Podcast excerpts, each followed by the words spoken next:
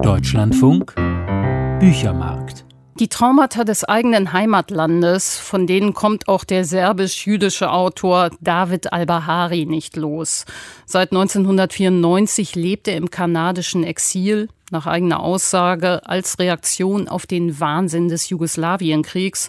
Und Al-Bahari versteht es als anti-ideologisches Schreibprogramm, dass er seine Geschichten in der Regel postmodern verrätselt. Das heißt, Al-Bahari führt den Leser gern aufs Glatteis, indem er in seinen Romanen nie nur eine eindeutige Wahrheit präsentiert, sondern immer mehrere nebeneinander und sich widersprechende. Kein leicht verdaulicher Lesestoff also. Zumal der 70-jährige Autor bevorzugt über jene Geschichtskapitel schreibt, die seine serbischen Landsleute lieber ausblenden etwa über den massenhaften Judenmord in Serbien während der Nazi-Okkupation oder über den Rassismus zwischen den Volksgruppen auf dem Balkan oder auch zuletzt im Roman Das Tierreich über die Verfolgung der 68er Studenten durch Titos Kommunisten. Heute ist Mittwoch, so heißt nun Al-Baharis neuer Roman, und auch hier reichen die Schatten einer mörderischen Vergangenheit wieder einmal weit hinein in die serbische Gegenwart. Terry Albrecht berichtet. Semun, ein Vorort der serbischen Hauptstadt Belgrad. Hier lebt ein hochbetagter Mann und ist auf Hilfe angewiesen. Sein Sohn entscheidet sich zu ihm zu ziehen, um ihn zu pflegen. Fremdheit und Nähe dieser Vater-Sohn-Beziehung stehen im Mittelpunkt des neuen Romans von David al-Bahari. Und von Anfang an wird deutlich, der Sohn hat sich auf eine heikle Mission begeben. Mein Vater hat die Parkinson'sche Krankheit. Tausendmal habe ich ihm gesagt, er solle sich beim Anziehen der Unterwäsche hinsetzen, und er tausendmal versprochen, es zu tun. Das hat er natürlich tausendmal nicht getan, und ich traf ihn dann am Boden liegend, hilflos und wütend, als sei ich an seinem Zustand schuld. Wie auch immer, wenn das geschieht, schweigt er trotzig und wartet darauf, dass ich ihn finde. Nie gibt er zu, selbst schuld zu sein. Vielmehr behauptet er, alles sei die Folge uns noch unbekannter kosmischer Kräfte. Nichts wirkt lächerlicher, als wenn ein nackter, beleibter alter Mann mit in einer verblichenen Unterhose verhedderten Beinen großspurig das Schicksal des Weltalls erklärt und schaukelt, strampelt und vergebliche Verrenkungen macht beim Versuch, sich umzudrehen und seiner Tirade mehr Ernst zu verleihen. Der knorrige alte Mann ist widerborstig. Doch der Sohn unternimmt mit ihm ausgedehnte Spaziergänge am Donauufer, auf denen sich der Vater ihm gegenüber öffnet und aus seinem Leben zu erzählen beginnt. Es sind grauenvolle Dinge, die der Sohn erfährt aus der Zeit des jungen Jugoslawien nach dem Zweiten Weltkrieg. Der Vater war ein glühender Verehrer Stalins und bereit, unter Staatschef Tito für die neue Volksherrschaft nicht nur zu kämpfen, sondern für seine Gesinnung auch über Leichen zu gehen. Er war ein überzeugender Erzähler, der in kurzer Zeit sämtliche Register seines szenischen Könnens zu ziehen vermochte.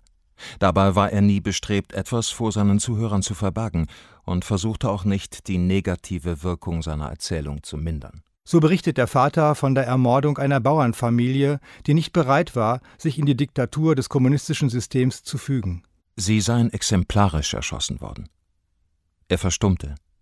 Ich aber hörte nicht auf, ihn anzustarren, bis er mich ermahnte, damit aufzuhören, weil durch nichts die Tatsache aus der Welt geschafft werden könne, dass er damals einem Erschießungskommando angehörte. Und nicht nur damals, fügte er hinzu, nicht nur damals. Der kranke alte Mann, der an Gleichgewichtsstörungen leidet und ohne Hilfe nicht mehr leben kann. Dieser Vater entpuppt sich als ein eiskalter Verbrecher. Der Sohn gerät in einen Konflikt, wie er jetzt mit dem Berichteten, wie er mit dem Vater umgehen soll. Man kann verblüfft den Atem anhalten. Man kann meinen, gleich sterben zu müssen, obwohl man noch nie gestorben ist und keine Vorstellung davon hat, wie man sich in diesem Augenblick fühlt. Vielleicht bleibt man aber einfach ohne Worte, angesichts der Leere, die einen bis an die äußersten Grenzen ausfüllt. Der Sohn, der seinem Vater im Grunde für einen guten Vater hält, bringt ihn im Folgenden dazu, der Spur der Erinnerung weiterzufolgen. So setzt sich die Lebensgeschichte des Vaters langsam wie ein Puzzle zusammen, in dem immer mehr abscheuliche Details der grauenhaften Beichte zum Vorschein kommen. Wie in seinen anderen Romanen hat David al-Bahari auch diesmal die Handlung in einem Fließtext verfasst. Die Form des Erzählten gleicht einem Stream of Consciousness, der nur von wenigen Absätzen unterbrochen ist. Die sehr dichte Erzählstruktur entfaltet der Sohn, Weder der Name des Sohns noch des Vaters wird genannt, als monologischer Ich-Erzähler, der aus der Gesprächssituation mit seinem Vater auch immer mal wieder heraustritt. Dann denkt er darüber nach, ob er als nachgeborener Sohn eine vererbte Mitverantwortung für die Verbrechen seines Vaters hat und wie er davon erzählen kann.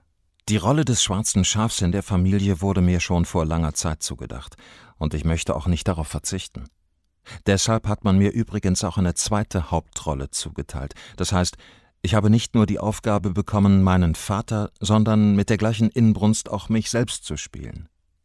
Auf diese Weise bekam ich die Möglichkeit, verschiedene Fäden dieser Geschichte miteinander zu verknüpfen, sie zu einem Ganzen zusammenzufügen und verständlich zu gestalten. Der Vater war in der stalinistischen Ära Jugoslawiens ein wichtiger Geheimdienstmitarbeiter. Als eines seiner Opfer ihn später anzeigt, wird er in das berüchtigte Arbeitslager Goli Otok auf der sogenannten Nackten Insel in der Adria verbannt. Aus dem Täter, der in den Dörfern der Vojvodina wütete, wird damit selbst ein Opfer. Die Träume, zumindest die, von denen er mir erzählte, ereigneten sich fast ebenso oft auf der nackten Insel wie in den Dörfern der Vojvodina. Obwohl ich unzählige Male versuchte, in ihnen einen Rhythmus, eine Formel zu finden, gelangte ich doch zu nichts Verlässlichem. Das Einzige, das ich mit Sicherheit wusste, war, dass er in den Nächten nach einem üppigen Abendessen schreckliche Albträume hatte, die vom Lager auf der nackten Insel handelten. Als erinnerte die große Menge der Speisen das Hirn an die Qualen des unerträglichen Hungers, die schlimmer waren als die ideologisch gefärbten Folterungen. Auch nach der Lagerhaft steht das Leben des Vaters weiterhin im Bann der Gewalt. Er tyrannisiert regelrecht seine Familie und ist besonders kaltherzig gegenüber seiner Frau, selbst dann noch, als diese im Sterben liegt. David al-Bahari zeigt meisterhaft, wie es dem Sohn immer wieder gelingt, dem Vater das Geständnis seiner Gräueltaten zu entlocken, sowie das Geheimnis, das seinem grausamen Verhalten gegenüber der Mutter zugrunde liegt. Zugleich wird in Heute ist Mittwoch der innere Konflikt des Sohns, der aus der Abscheu über die Enthüllungen und zugleich weiterhin bestehende Zuneigung zu seinem Vater resultiert, mit großem Einfühlungsvermögen erzählt. David al-Bahari thematisiert in diesem beklemmenden Buch nicht nur die lange verschwiegene Terrorgeschichte in den Anfangsjahren Jugoslawiens nach dem Zweiten Weltkrieg, sondern erweist sich auch einmal mehr als Erzähler der genauen psychologischen Beobachtung.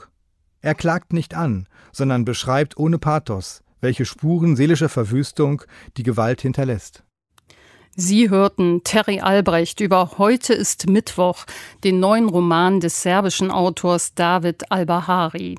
Ins Deutsche übersetzt haben ihn Mirjana und Klaus Wittmann. Publiziert wurde der Roman im Frankfurter Schöffling Verlag. 208 Seiten, 22 Euro.